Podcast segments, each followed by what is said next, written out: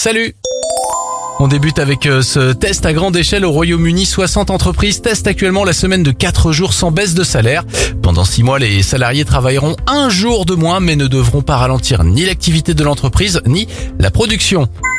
Un créateur français fait le buzz, il s'appelle Eugène Riconos, il a réussi à fabriquer une basket uniquement à partir de déchets de fruits de mer. La basket Air Soulier est disponible en précommande à partir de 99 euros.